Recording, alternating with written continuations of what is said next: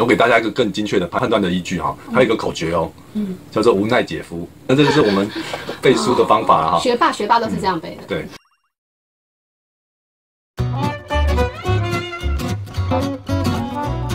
好，大家好，我是马医师，我是马太太。今天我们来探讨一个也是好多人注意的主题哦，嗯、就是网络成瘾。嗯嗯，如果这对这个领域有兴趣的朋友，可以先看马医师之前的影片，在这边里面有初步的介绍。对。那我们今天花更多的时间来深入探讨一下网络成瘾背后的原因，还有如何改善。嗯嗯，我来讲一个案例哦。嗯。好，那为了保护隐私，这个案例是把我好多的这个患者的故事集合在一起，嗯、一位高中学生。嗯，好，他在国中升高中的那个暑假开始接触网络游戏，好，通常都是班上的同学在玩啊，他就跟着一起玩，嗯，好，然后越玩时间就越长，越玩就越晚，嗯，越来越晚睡，早上就起不来，好，甚至到学校就会打瞌睡，对，那父母当然很快就察觉这是网络的问题嘛，嗯，就会开始介入，哇，不介入还好，一介入，哎，家里的对立的气氛就越来越高，对，孩子会不舒服，觉得你为什么要干涉我？对，然后讲话就越来越不客气。好，甚至我甚至有一个状况，我就是他孩子会把自己关在房间里，再也不出来了。那妈妈会担心他没有吃东西怎么办？对，就要送东西上去嘛。送东西上去还要小心翼翼的放在门口，然后扣扣敲敲门就要跑跑走。你知道为什么吗？为什么？因为跑太慢，里面就会传传出来，滚开了，走开了，烦死！这太夸张了吧？不要吵啦。好，有没有很夸张？嗯，很夸张。哦，你你看父母当到这样子，情何以堪？那爸爸看不下去啊。哦！就在外面直接啪就把网路线拔掉，网路线一拔就听到里面啊啊，就是抓狂的声音，乒乒乓乓摔东西的声音。嗯，好，然后爸爸还洋洋得意，以为问题解决了。结果第二天上班傻眼了，怎么？一看一到车库，看到他的百万进口轿车被砸得稀巴烂。Oh my god！这是真实真实的案例，对。然后那个铝棒还丢在旁边，哇！那爸爸就拿着铝棒，好慢慢的走回房间，就一推开房间门，哇！已经天光大亮了，孩子还在打电动。他跟我形容说，他那一那一刹那，这什么都讲不出来，差点就拿这个棒子打下去，跟孩子同归于尽。啊，那个孩子高中生，一百九十公分，一百多公斤。你看你要怎么处理？这样子的例子哈，我们叫做严重的网络成瘾。你猜大概有多少的青少年是这样子？所以大概多少？大概预估是百分之三到六。很多哎、欸，一百个里面有三个到六个这么严重的、嗯。这还不是最高的哦。现在统计哈，我看去年的资料，最高峰落在真真的就是国中生，好，大概百分之十九，将近五分之一的，这不是说呃严重需要治疗，而是高风险的孩子。现在我们的孩子大概念小学阶段，其实我们从小一、小二班上就已经有很多同学是因为玩电动，所以功课会迟交，没有订正。其实这个状况在国小就已经蛮严重，感觉起来越来越普遍哦、嗯。所以到底网络成瘾为什么会？这么难戒，那它跟一般，比如说我们呃，对于什么香烟成瘾啊、烟瘾、酒瘾，到底有什么不一样？怎么它这么的难戒？对啊，它很大的不同哦。第一个，没有物质进到我们体内，嗯，对，你说烟瘾、酒瘾是有东西进到体内，嗯，像海洛因啊、安非他命、K 他命是有东西进到体内，嗯，那个东西让人成瘾。嗯，可是网络是没有东西进到你的体内的哦，这是第一个。第二个，网络是完全合法的，你再怎么使用，你都不犯法。对不对？你使用毒品马上被被抓了嘛？你这个酒驾会犯法，对不对？烟害哈，你现在不能再任意的在在很多地方抽烟了，会罚钱。嗯，可是网络网络没有几乎没有限制，这是很麻烦的地方。第三个，你不能完全禁掉它，对不对？你海洛因可以完全把它禁掉嘛？对。但是网络你不可能不去用。现代人，比如说他在学校做功课，需要上网收集资料，对不对？对，要 Google 啊。那他以后出去工作，搞不好是在竹科啊，在电子公司工作，他上班就要用到大量的网络。嗯。你要怎么戒？没办法戒。对，所以网络成瘾它的治疗哈是呃失败率很高，复发率也非常非常高的。哦，嗯，不管是治疗者或者家长哈，或者身边的朋友，都要用极大的耐心去面对这个问题。网络成瘾到底是对什么成瘾？像我看韩剧这样算成瘾吗？嗯。那比如说有的人是有什么事情，他会想要上网 po 一下，然后 IG 更新一下，嗯，那一直滑这个算成瘾吗？还是说打游戏才算成瘾？所以网络成瘾有好多的形态。嗯，好，甚至连它的名称都一直没有共识。哦，啊，比如说，呃，最多的是游戏成瘾嘛，对不对？对。那游戏成瘾是男生比较多哦。嗯。那女生几乎不打游戏，女生这种叫做网络社交成瘾。对。对不对？谁谁谁发发表什么言论？比如有些人比较自以为是，哇，他就觉得是说我晚上都不能睡，几分钟就一定要看一下手机。嗯。好，那还有这个就是对于你刚刚讲的资讯的成瘾，比如说追剧啊，比如说一直查资料啊。好，这个叫做资讯的成瘾，那也有网络赌博成瘾哦，也有网络的情色成瘾，对不对？也有网络的出轨外遇的这个成瘾。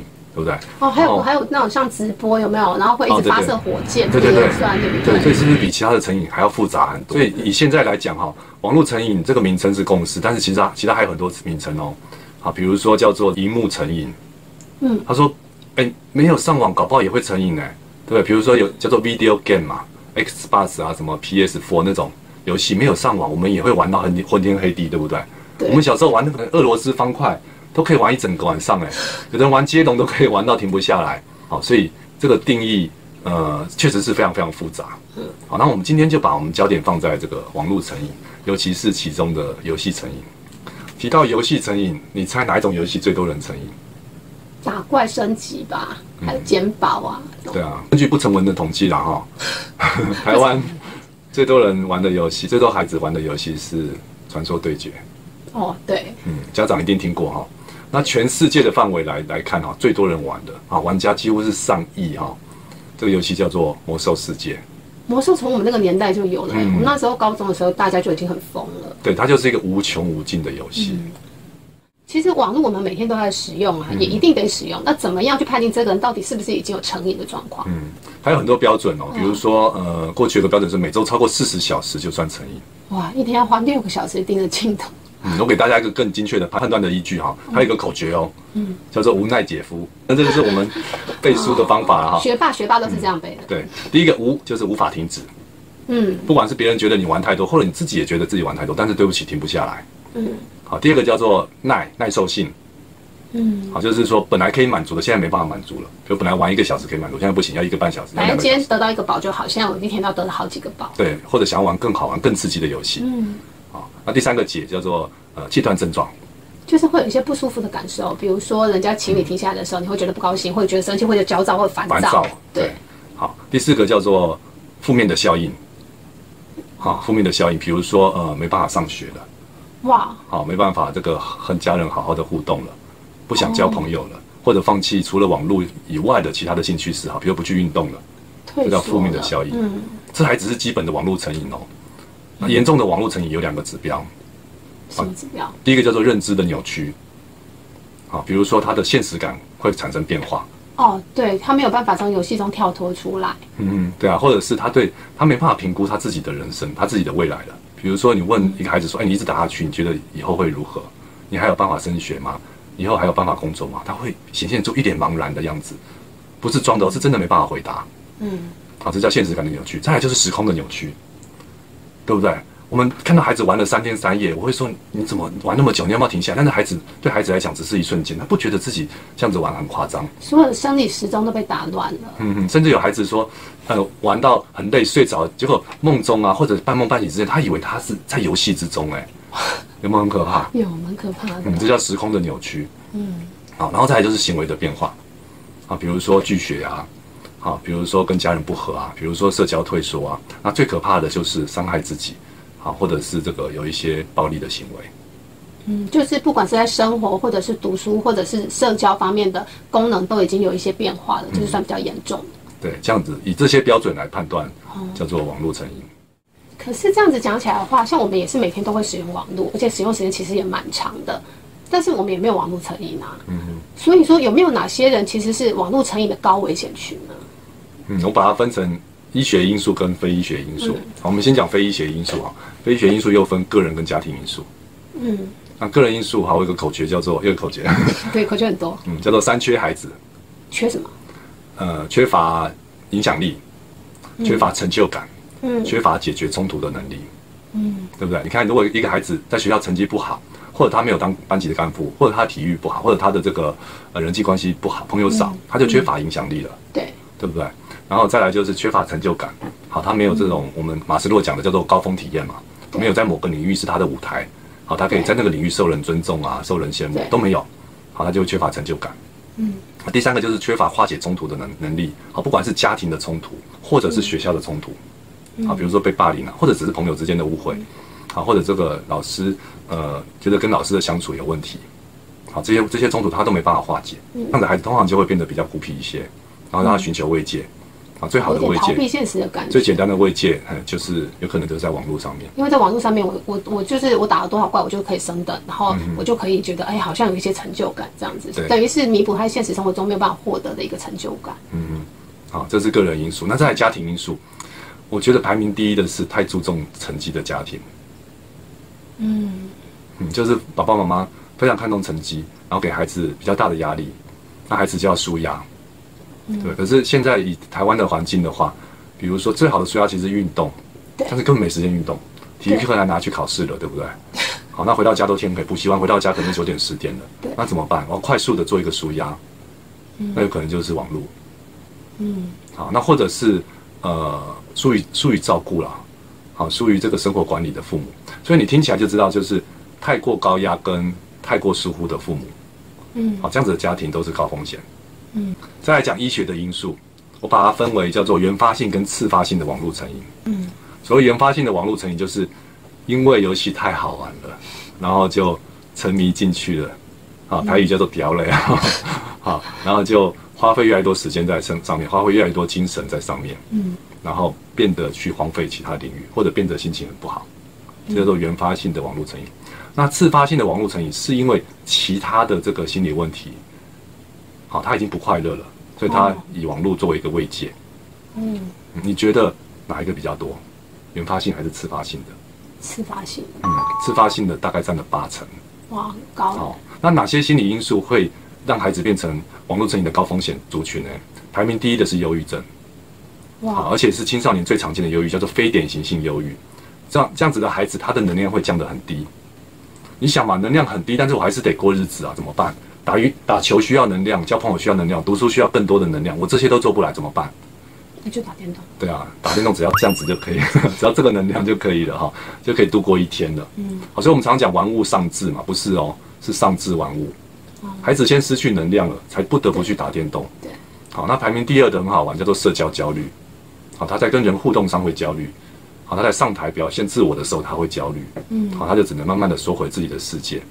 嗯，但是面对手机跟荧幕的时候，就算我讲不对话，或者是我做不对的行为，网络也不会指责我。对，所以相对的，他对于网络，他就会觉得啊，好舒服哦。嗯，有一个匿名性，或者他可以扮演别的角色嘛。好了，排名第三是其他成瘾啊，比如说酒瘾啊，比如说毒瘾啊，比如说这个呃暴饮暴食的这种瘾啊，好、哦、这一类就其他的瘾。像有时候青少年，我们就按爸爸妈觉得你怎么一直打电动啊？跟你讲话你都不听，自己的人生自己都不管。可是其实我们都不知道，他其实已经开始忧郁。对啊，然后我们还我还漏讲两个哦，就是注意力不足过动症哦，还有雅思。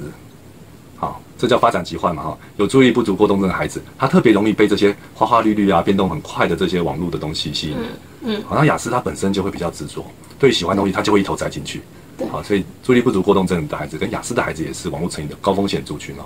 那从这个角度来看，就变得说，治疗网络成瘾的第一步，反而不是针对网络这个问题，反而是先要改善他原本的这些心理的状况。那这样爸爸妈妈很为难呢，因为我不能太高压，然后我又不能全然放纵，那我到底要怎么样才叫适度的去管理他的网络的问题啊？哎，有时候就是这个适度的管理出问题了哦。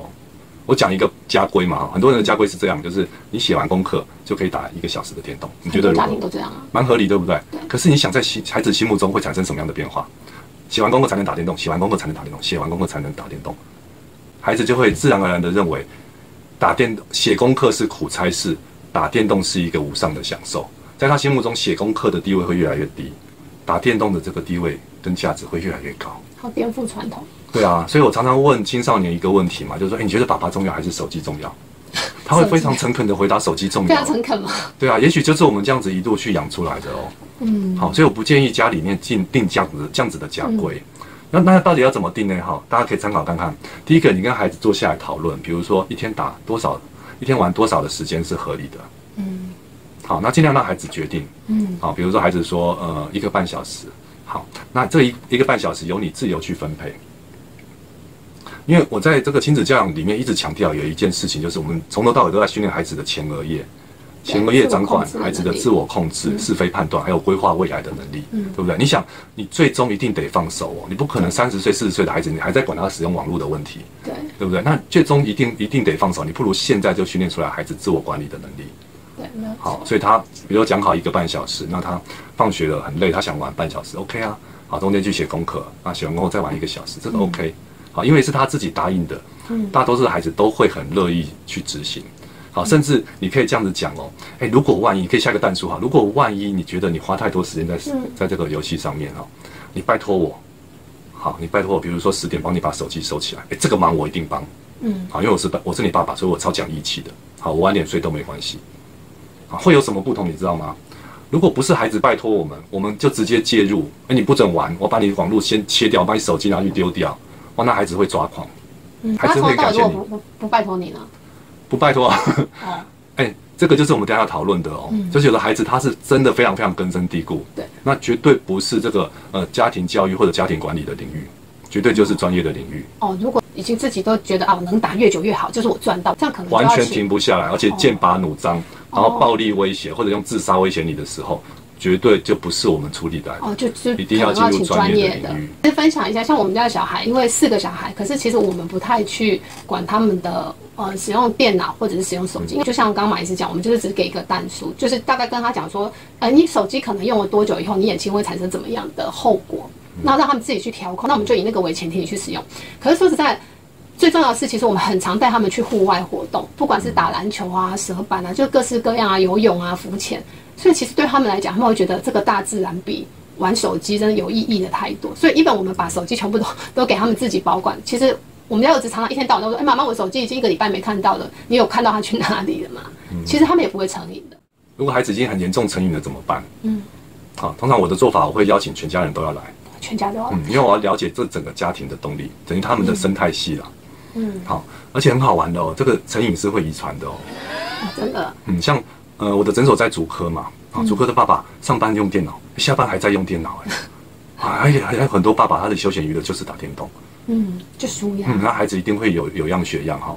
那有时候你没有这个网络的瘾或者是游戏的瘾，但是你有别的瘾哦，比如说你有工作狂。有，你有工作的瘾了，对不对？很多。好，然后妈，对，好，然后妈妈也会有瘾啊，有购物的瘾。嗯。好，比如说这个，对啊，就是一直，比如说这个很洁癖，对不对？一直打扫的瘾。我没有。这些都是哦。好，所以我要全家来做做评估。嗯。而且还有环环相扣的嘛，对不对？对，没错。跟孩子的状况。那具体上爸妈可以怎么做呢？其实父母最辛苦的不是在于改变孩子哦，嗯，你一定要有这个自觉哈。父母最辛苦是在改变自己。嗯，比如说我常常听到这样子青少年这样愤愤不平的讲哦，你们一直管我啊，爸爸抽烟你也没戒掉啊，妈妈说减重你也没做到啊，然后父母就问我该怎么办，我说你的孩子已经给你答案了耶，嗯，爸爸就真的得戒烟啊，妈妈就真的去减，真的就必须去减重，为什么？因为你什么都做不到，你只能重新赢赢回孩子对你的爱跟尊重，嗯，你做其他的任何介入都是在扩大对立而已哦，在提升那个对立而已。就改变孩子的网络成瘾，maybe 就是要从我从我们自己先做起。好，这个是很辛苦的哈。那我也是跟所有的父母，包括我自己，我都在勉励自己这件事情。嗯、好，就是我一路走来，我都要让孩子看得起我，好，尊重我。那如果可以爱我，那就更棒。好，这是第一个。好，那所以改变孩子，从改变自己做起。改变自己之后，关系就改变了。嗯，对不对？那关系改变还要加入一些互动技巧方式，那大家可以参考。对，好，这里面很多学问可以看马医师之前的影片。那关系也改善了之后呢，就有很多事情可以做了。比如说，你想嘛，呃，网络太好玩了，对不对？你问网，你问孩子为什么一直沉迷游戏，他一定跟你讲，就很简单，就是好玩。那父母有个责任，就是帮他找到更好玩的东西。我跟你保证啊，你自己想嘛，高空弹跳好玩还是游戏好玩？有些高空弹跳有点太恐怖了，对不对？就是真实世界有更多又刺激又好玩又冒险又有成就感的事情，你必须带着孩子去做。嗯，你自己也可以做啊，也扩展你自己的人生嘛，这是有趣的哦。嗯，因为我们要孩子走出舒适圈，其实我们自己要带着他一起走出来。嗯嗯，这是第一个哈。那第二个就是要提升孩子在家中的重要性。嗯，对不对？为什么前面讲说注重成绩的父母，孩子会变成网络成瘾？因为父母会这样讲嘛，你只要把书读好了，其他事情都不要不要管，其他事情都不要费心，不行。不行，因为你这样子一这样子做，孩子就会觉得我在家中没有任何的贡献，没有任何的地位，没有任何的成就感了。嗯，对不对？他就他就更不想参与这家庭的事务了。我还听过孩子就讲说，爸爸妈妈就是因为我会念书，所以他才爱我。对，好，这个很可怕哈。嗯，所以你可以从一些小事来增加孩子在家庭家庭的参与感还有成就感。嗯，啊，比如说他喜欢做做菜好了。嗯，好，这样就跟他陪他一起研究一下食谱啊。啊，今天晚餐有一道菜给交给你来做。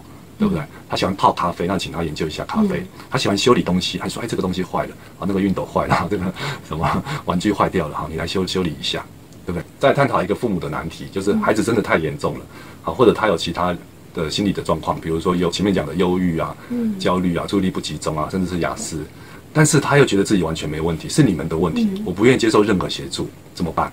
嗯，真的很接受。嗯，我提供。父母几个方向哈，第一个就是让孩子信得过的人来带他，带他来接受协助。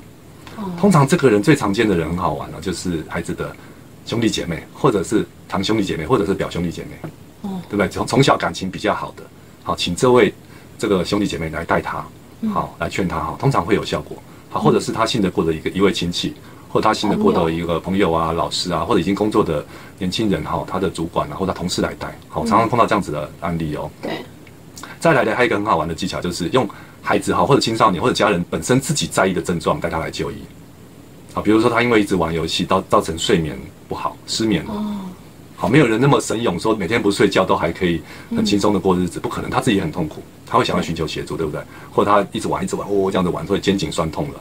好，他一定会说，妈妈，你带我去看一下啊，你就可以跟他讲说，哎，有一个医生哈看失眠很厉害，或有一个医生看肩颈酸痛很厉害，好，我带你去看他。好，事实上其实你已经跟医生私底下沟通好了。好，主要是要来这个评估还有改善这个网络成瘾、游戏成瘾的问题。哎，那这一集不能给小孩子看到。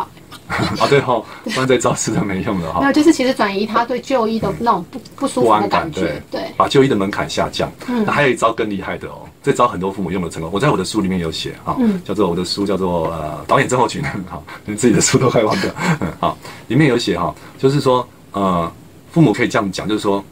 哎，不是你的问题，是我的问题啦。我最近不知道为什么哈，压力好大哦，啊，很焦虑啊，都睡不好。你陪我去看医生好不好？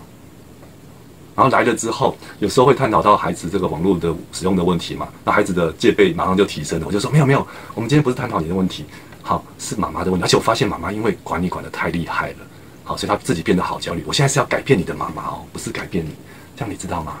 好像很好玩的，孩子都每次都愿意来，因为他想要看到妈妈怎么样被医生训，对不对？想要看到妈妈会不会真的改变，好，他就愿意来了耶。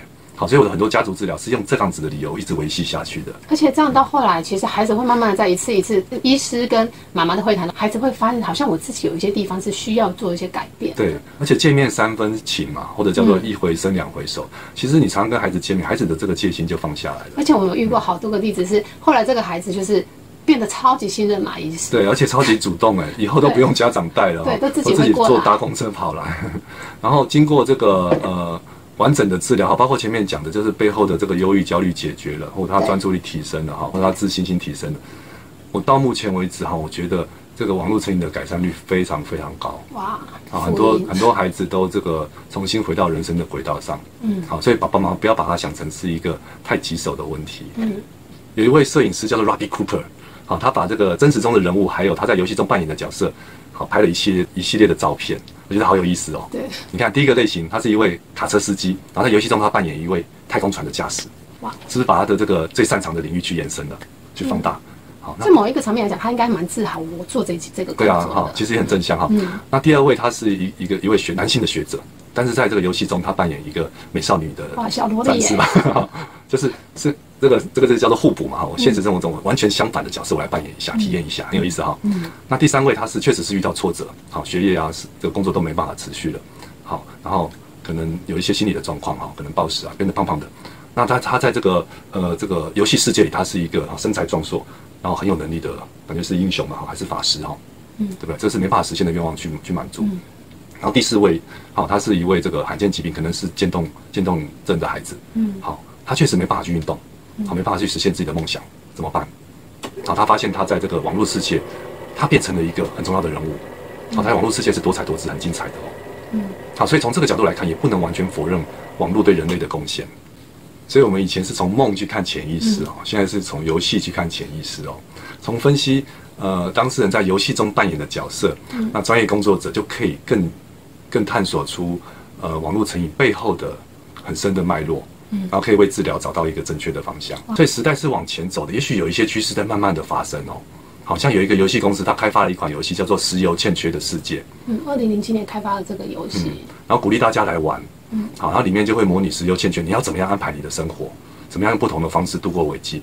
结果游戏结束之后，好，很好玩，连续追踪了三年，发现大多数人还在用当时培养出来的方式在过日子哦。所以跟原来的生活已经有一个很大的转变。对，非常节能简单的在过日子。所以游戏有可能真的可以改变世界哦。嗯。所以大人可以先改变自己的心态，好，看到孩子在上网在玩游戏，不要全然的否定他。嗯。好，心理学上这是一个定律哦，就是你越接纳，改变就越快出现。嗯。那孩子自己呢？你仔细去体会哦，你在游戏中是不是拼劲十足？是不是超级专注？对，是不是超有毅力？是不是越战越勇？对，而且是不是非常注重团队合作？对，而且是不是很讲义气？对，这些是不是都是正向的特质？对，好，当你有一天突然觉悟了，你把这些特质移植到你的真实世界，移植到你真实的生活之中，哎，你就会发现一切都会变得很顺利。